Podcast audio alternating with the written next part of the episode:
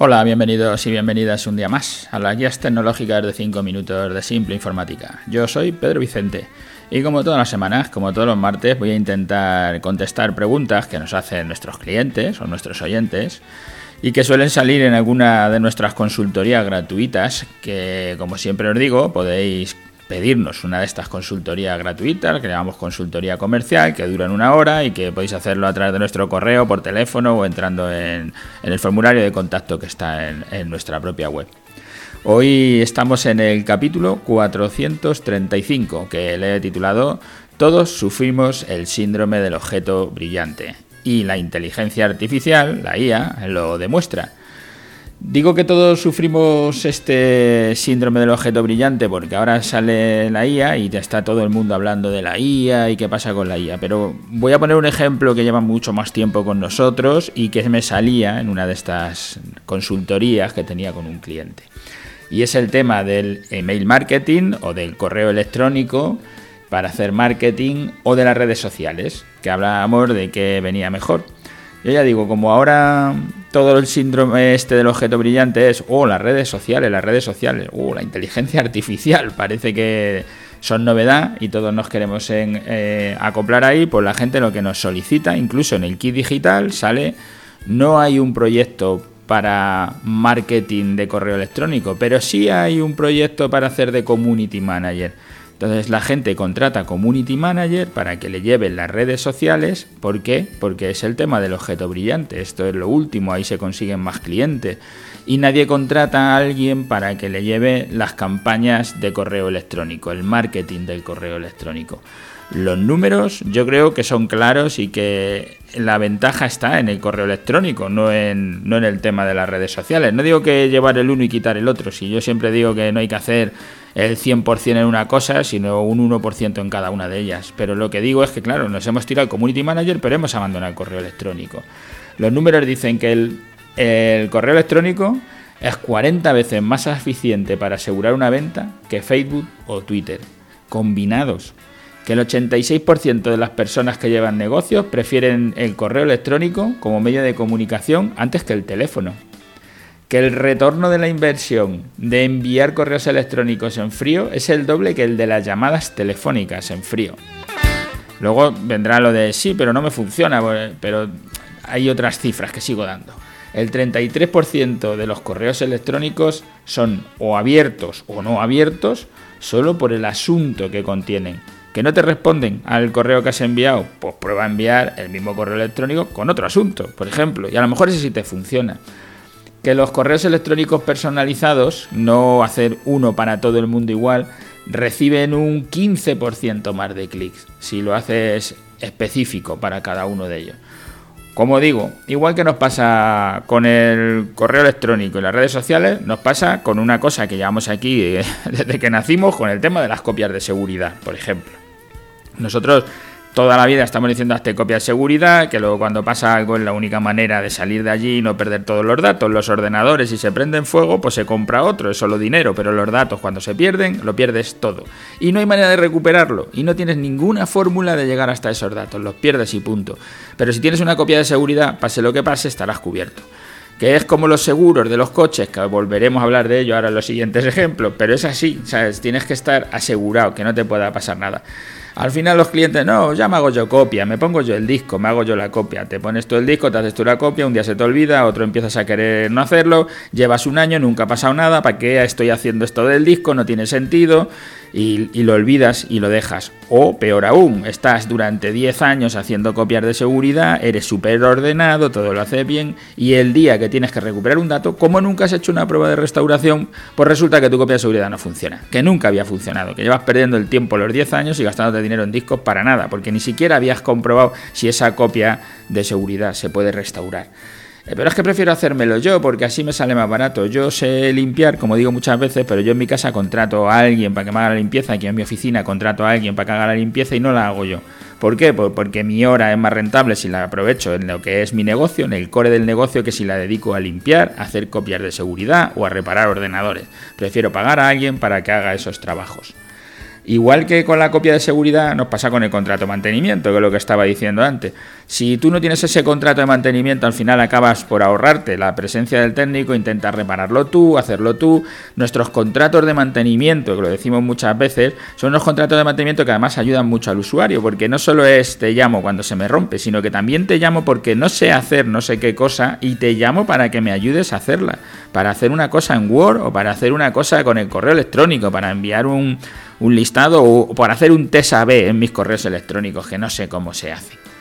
Lo mismo nos pasa con el tema de los renting tecnológicos. Si es que todas estas cosas que son de toda la vida, como no son objetos brillantes, no es algo que de repente nos llama la atención, nos parece que todo es menor. El renting tecnológico en su día tuvo un poquito de crecimiento porque sí que era ese objeto brillante, hoy ya parece que no lo es, pero con el renting tecnológico lo que hacemos es decirle a la gente, mira, no te compres el equipo que te vas a gastar 500 euros, pero luego vas a intentar amortizar los 500 euros no en los cuatro años que deberías de amortizarlo, no, vas a intentar estar 10, 15, 20 años con el mismo equipo y llegamos a las instalaciones con equipos que no van ni para atrás y empleados que están dándole a la tecla y esperando a que vengan los resultados, ahí media hora.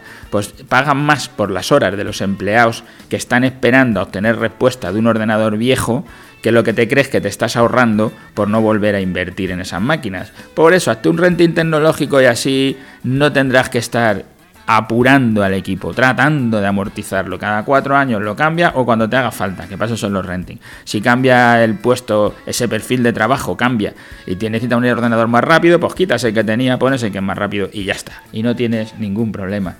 Y no te digo ya con el tema, por ejemplo, de los mantenimientos web, como tampoco es nada de objeto brillante, sino que es lo de toda la vida. Tienes que mantener la web porque algún día te va a entrar un hacker, te va a colocar el cartelito de aquí hasta un ruso, o hasta aquí un turco, o hasta quien sea, y te deja el cartelito y tú ni te enteras, porque tu página web no la miras porque nunca la estás usando.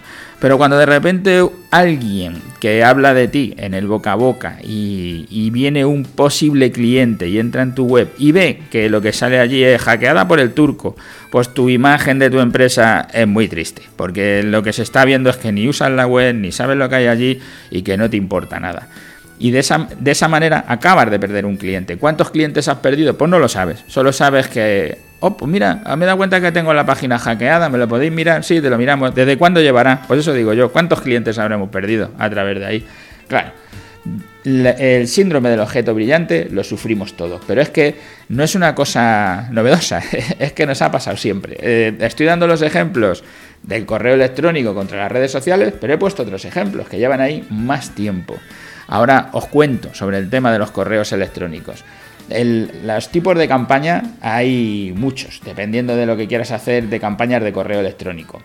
Eh, ¿Quieres enviar un boletín de noticias semanal, por ejemplo? ¿Deberías enviar los nuevos anuncios sobre tus productos a tus clientes? Eh, ¿Cuáles publicaciones de tu blog son suficientemente relevantes o son buenas como para que las puedas compartir, enviarlas por correo electrónico, para que haya, ya que has hecho el trabajo de generar un contenido, que haya más gente de tus clientes que puedan estar ahí. También podrías crear varias listas para distintos tipos de campañas de correo electrónico. Así hay clientes, que son gente que ya te está como comprando, y posibles clientes, gente que ha llegado hasta ti, que se apuntan no para comprarte, pero sí para que les envíes cosas y que estén ahí pendientes de ti. Una vez que tengas tus objetivos claros, tus listas de correos hechas, es el momento de decir qué campaña de, correo quiero hacer. Puedo hacer la newsletter, como decimos, un boletín que voy a mandar eh, con temas de interés y que mando todas las semanas para estar en la cabeza de mi cliente. Cuando tenga que hacer algo relacionado con mi trabajo, ser yo el primero en el que piense, que no esté pensando en otro. Quiero hacer una oferta de marketing porque tengo algo que se me está desestocando, que se me está quedando viejo, que no quiero tenerlo aquí por más tiempo y lo quiero vender. Y voy a hacer una promoción o simplemente hablo de él para intentar quitármelos, intentar venderlos, o quiero hacer una promoción especial con un precio muy especial porque he llegado a un acuerdo con un fabricante quiero hacer un anuncio, que sería otra fórmula, que es, tengo un servicio que casi no me compra nadie, pero que es bueno, pero seguramente es porque nadie se ha enterado, pues voy a mandar ese correo para decirlo. O quiero invitar a hacer un evento, porque voy a hacer un evento y quiero hacer una invitación. Hay muchos tipos de, campañas de correo electrónico que tienen que ir eh, alineadas a los objetivos de tu marketing, porque el email marketing, el marketing en general, todo va a ir un poco alineado, tienen que ser los mismos. Además tienen muchas métricas para medir todo el tema del correo electrónico. El número total de correos electrónicos enviados, los entregados, la tasa de rebote, la tasa de apertura, la tasa del click-through, que la cuento porque todas estas palabras en inglés siempre trato de explicarlas el clic es hacer click through, es como ir a través de, ¿no? Pasar a través de. Entonces, ¿cuánta gente hace clic y llega hasta donde tú quieres? Yo lo resumo como quién pulsa en tu CTA. Tú en ese correo has dicho lo que quiero es vender esto. ¿Cuántos han pulsado ese enlace para llegar a tu vender esto? Lo que quiero es que llegues a mi blog para ver mis contenidos. ¿Cuántos han pulsado ahí para llegar? Y la tasa de cancelación de suscripción, pues métricas hay muchas. ¿Qué es lo que pasa? ¿Que las redes sociales ahora son el objeto brillante? ¿O la inteligencia artificial? Pues vamos todos para allá. ¿El correo electrónico que lleva funcionando toda la vida no es un objeto brillante? Pues nada, no lo hacemos, no hay problema, lo dejamos ahí abandonado. Igual repito que con los otros servicios que llevamos nosotros, de copiar de seguridad, del tema de los mantenimientos, de los renting tecnológicos, de mantener tu propia página, tu WordPress, o incluso el de generar contenidos en tus propias páginas web para que no se queden ahí perdidas.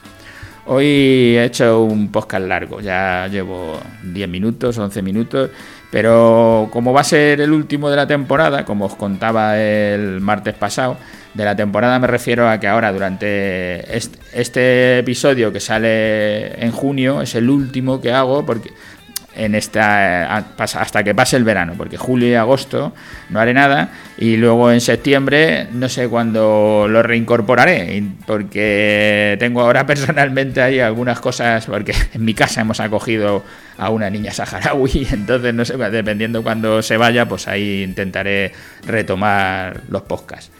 Y nada, os quiero agradecer a todos que aguantéis aquí el tostón, que al que le interese todo esto, pues que se lo haga saber a sus amigos, a sus compañeros, eh, porque cuanta más gente nos escuche, pues mejor. A más gente podemos darle nuestras ideas para ver si a alguien les son útiles y las puede poner en marcha.